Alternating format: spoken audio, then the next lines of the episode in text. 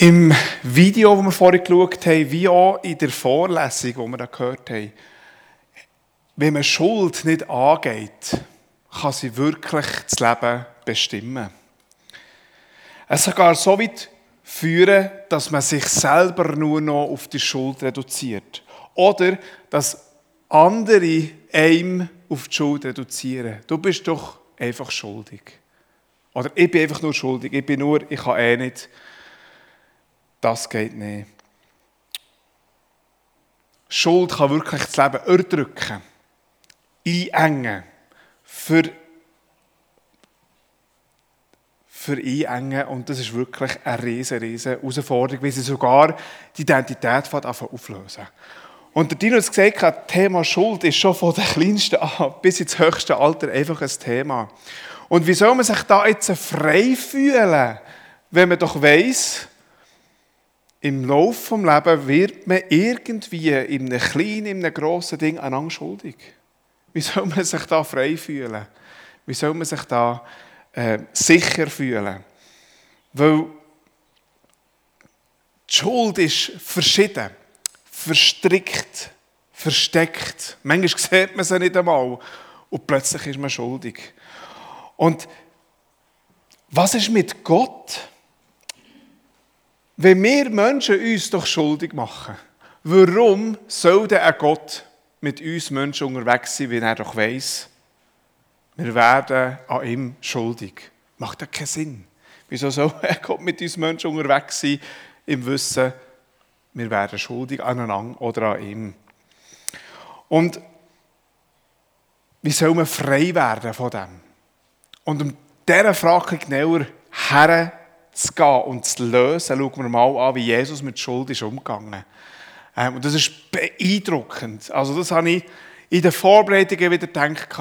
Es ist beeindruckend, ich hoffe, es darf nach der Predigt für euch auch beeindruckend sein, ähm, wie Jesus mit Schuld umgeht. Weil Jesus zeigt eindrücklich, wie er mit Schuld umgeht. Nämlich an dem berühmten Abend, von Jesus das Abendmahl einführen.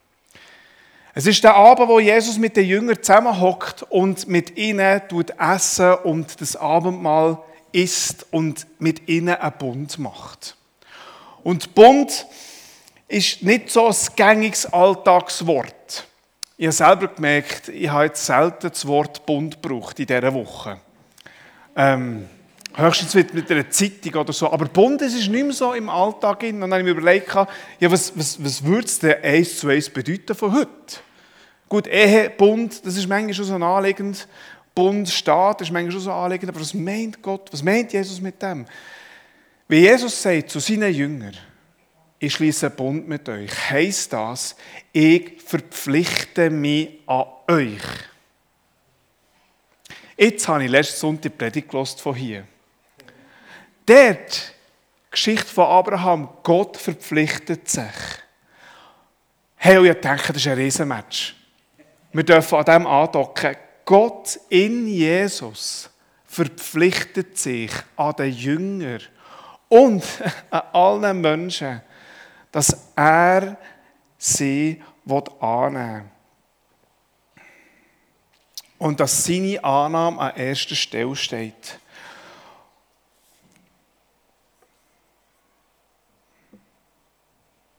Losgelöst von dem, wo man sich schuldig wird oder was da wird sein.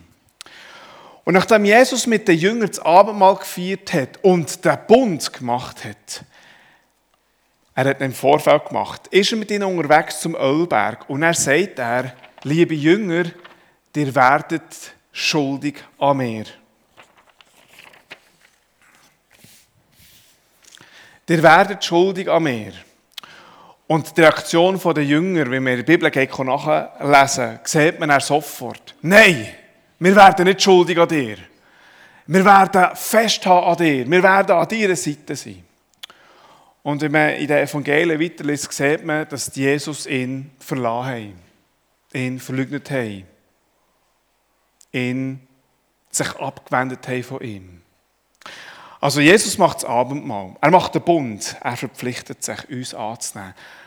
Wiederum, unterwegs spricht er eine Schuld an, wo wird kommen. Und er lässt es nicht bei dieser Schuld stehen, sondern er sagt ihnen, schaut, ihr werdet schuldig, aber ich werde nach der Auferstehung nach Galiläa gehen und dort auf euch warten und euch entgegenkommen.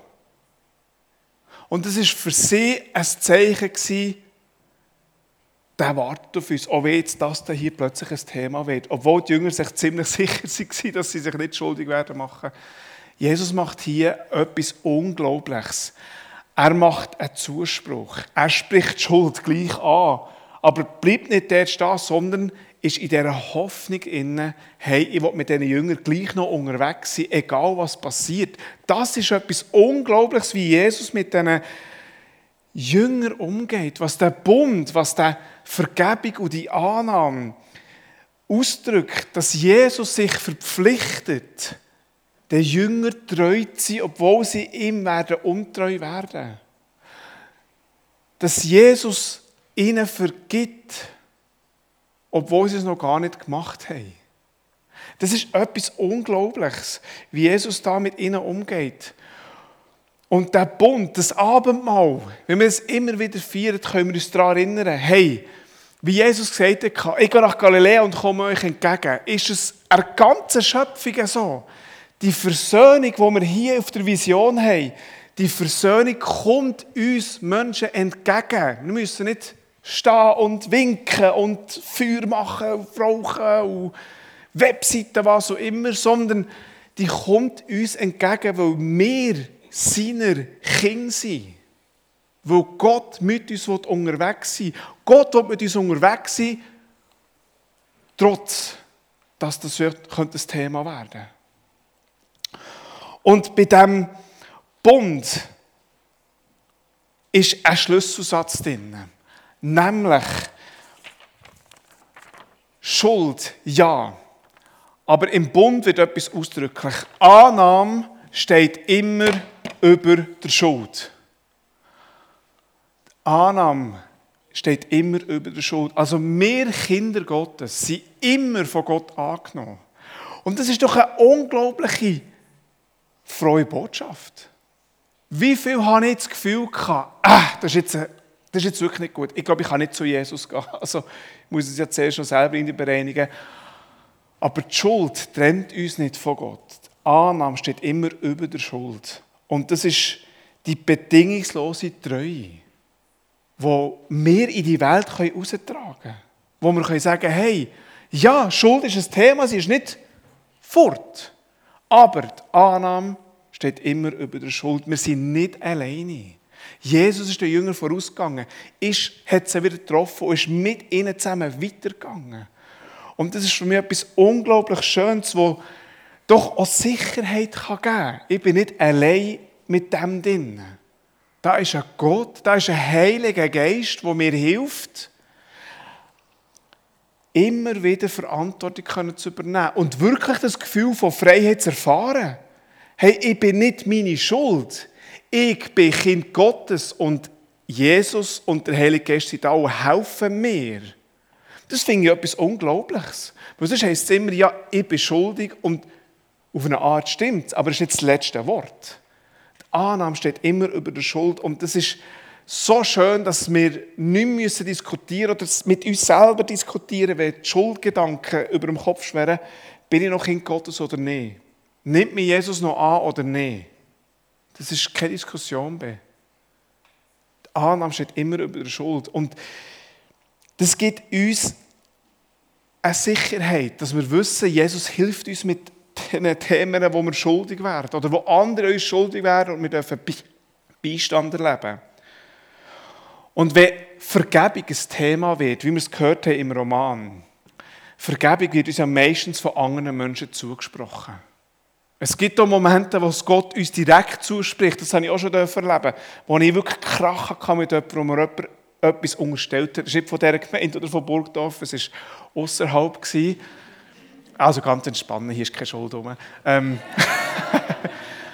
und ich habe wirklich so eine Wut gehabt, es war unmöglich. Und Gott hat mir persönlich zu mir gesagt, hey, lass mal, du hast nicht das Problem mit ihm, das ist mit dir selber das Problem. Und hat Gott mir wie eine Vergebung zugesprochen. Hey, das ist vorbei. Aber im Alltag merke ich so, Vergebung erlebe ich meistens durch meine Mitmenschen. Wo ich weiss, hey, das hat wirklich mit mehreren zu tun.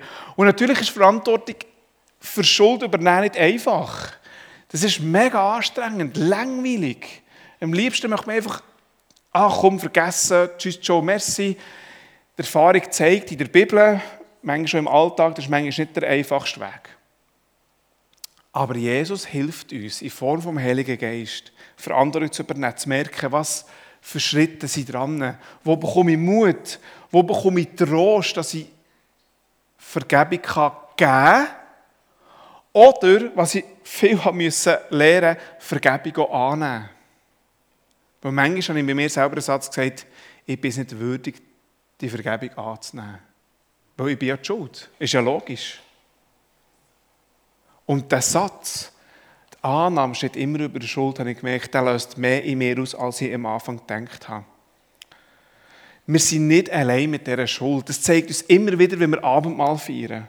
Hey, die Annahme steht über der Schuld. Wenn wir Gottesdienst feiern, alle sind da, alle sind angenommen. Hey, das ist, das letzte Wort hat nicht Schuld, das letzte Wort hat nicht Katastrophe. Der Startschuss ist, Gott ist da. Er nimmt uns an und hilft uns in diesen Herausforderungen, wo wir drinnen sind, Verantwortung zu übernehmen. Mit unseren Mitmenschen, mit dem Heiligen Geist selber. Und das wünsche ich mir für uns, dass wir das dürfen erfahren dürfen. Dass wir dürfen merken, Gott ruft uns beim Namen. Am Anfang im Video hat ja die Schauspielerin eingestiegen. Ich bin, ist nicht so wichtig, ich bin einfach schuldig. Das Gefühl kenne ich. Und Gott ist der, der unseren Namen kennt. Die Annahme steht immer über der Schuld. Er ruft uns beim Namen. Nicht zum Verurteilen, sondern zum Annehmen, zum Helfen, zum Verantwortung übernehmen nicht allein sein. Und das möchte ich in mir innen verinnerlichen. Die Annahme steht über der Schuld. Es passiert so schnell, dass man in der Schule merkt, dass plötzlich wird man, passiert etwas, wo man Krach hat, wo man, oder am Arbeitsplatz, Mobbing. Man merkt es, sieht es gar nicht, was man auslöst. Und dass man weiß, hey, der Heilige Geist hilft mir, in verstrickten, in herausfordernden Situationen Verantwortung zu übernehmen, Vergebung dürfen zu erfahren und Vergebung dürfen zu geben, damit Schluss am Ende im Alltag Versöhnung passiert. Dass Menschen, die nicht mehr zusammen sind, plötzlich wieder Freunde sein können. Dass man sich wieder über die Straße gehen kann und nicht die Strassenseite wechselt. Dass man vielleicht sogar mit Gott Frieden schließen kann, wie plötzlich der David Weiss merkt, hey, der Gott ist doch plötzlich näher im Alltag, als er denkt. Wie schließt man so eine Predigt ab? Sie ist schwer und doch leicht. Schuld hat ein Thema in unserem Leben. Das merke ich selber mir immer wieder. Spätestens wie die Tochter sagt, als ich beschuldigt wurde an ihr. Äh, das sind ganz kleine Sachen, gibt so schwere Sachen. Und ich habe mir Folgendes überlegt ich habe mich etwa zweimal müssen nachher fragen, ist das gut, ist das nicht gut? Mm -mm. Ich möchte uns einladen in eine Zeit vom offenen Gebet. Offenes Gebet, wo wir wie können antworten auf das, was wir gehört haben. Einerseits, dass man offen kann sagen, Herr, ich danke dir für die Annahme. Die Annahme steht immer über der Schuld. Auch mein Gefühl und mein Verstand etwas anderes sagt. Jedes Mal, wenn wir Abendmahl feiern, Annahme steht über der Schuld. Dass man wieder auf Danken, Zeit vom offenen Gebet vom Danken machen. Das andere vom Bitten. Herr, hilf mir, dass ich da zu Schlag komme, dass ich sehen dass ich Verantwortung übernehmen kann. Und ich lade uns ein, dass wir wie ähm, Zeit vom offenen Gebet haben. Wo die, die möchten, dürfen laut beten. Aber es müssen jetzt nicht alle laut beten. Es dürfen auch innerlich sein. Aber ich habe wirklich den Eindruck gehabt, hey, auf die bedingungslose Annahme trotz dem, was im Alltag passiert, ist, glaube ich, eine Idee, dass wir mit einem offenen Gebet starten und dann in eine Lobpreiszeit hineinkommen. Und ich lade uns ein, die, die merken, das hat mich angesprochen, ich möchte beten. Können entweder laut beten, manchmal gibt es Wort für andere, die noch kein Wort gefunden haben.